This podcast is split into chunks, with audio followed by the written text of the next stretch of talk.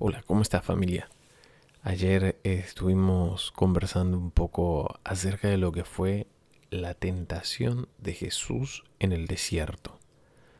¿Y cuántos de nosotros a veces hemos pasado desiertos? ¿Cuántos de nosotros a veces hemos pasado desiertos donde nos hemos sentido solos?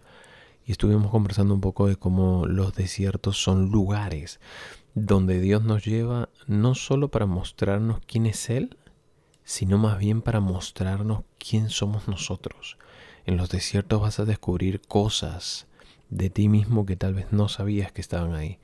Pero los desiertos a los que nos lleva Dios nunca son para destruirnos, sino para hacernos más fuerte. Y siguiendo con lo que cuenta la Biblia, en el versículo 3 del pasaje que estamos leyendo en Mateo capítulo 4, Quiero leerte como sigue. Dice, vino el tentador y le dijo a Jesús, si eres hijo de Dios, di estas piedras que se conviertan en pan. Y él le respondió, escrito está, no solo de pan vivirá el hombre, sino de toda palabra que sale de la boca de Dios. Y sabes, una de las cosas que el diablo siempre va a ir a querer destruir en tu vida, y esto recuérdalo bien siempre, es tu identidad como hijo, como hija de Dios. Vino el diablo y le dijo, si tú eres hijo de Dios, dile estas piedras que se conviertan en pan. Jesús tenía una necesidad eh, real, había pasado días en ayuno y tenía hambre.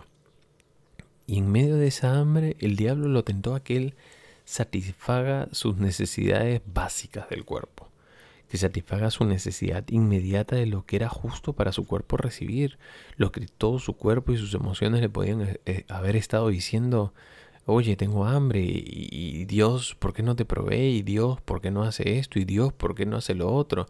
Y hay veces que vas a ser tentado en tus desiertos a salir a, a hacer justicia por mano propia, a satisfacer tus necesidades tú mismo, a de repente ir en, pos de tus emociones cuando Dios quiere que vayas en pos de tu propósito.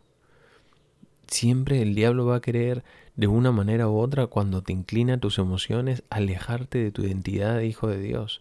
Porque después cuando tú cedes a, a una vida totalmente emocional y a veces aún hasta caprichosa, tú mismo vas a dudar. ¿Por qué hice esto? Si se supone que soy un hijo de Dios y se supone que, soy cristiano y se supone que no debería haberlo hecho y vas a salir dudando de tu identidad y el diablo va a salir victorioso.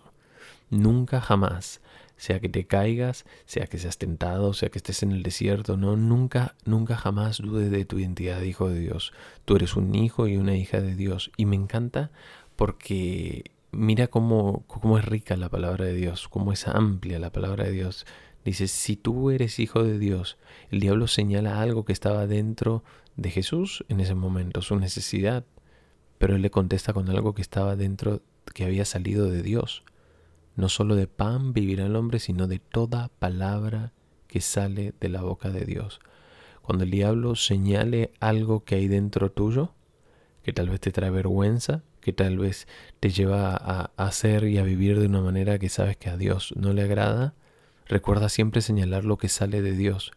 Nosotros no somos cristianos por nuestra propia dignidad, nosotros no, no queremos caminar en esta vida porque nosotros seamos mejores que otros, de ninguna manera. Lo bueno en ti el día que decides ser cristiano no eres tú, no son tus decisiones, es Cristo.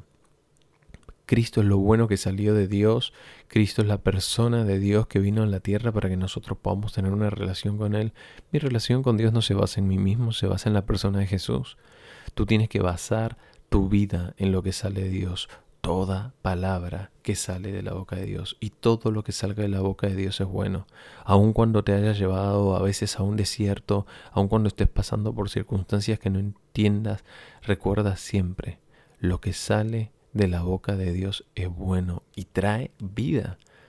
No solo de pan vivirá, sino que de toda palabra que sale de la boca de Dios. Lo que sale de la boca de Dios trae vida al hombre.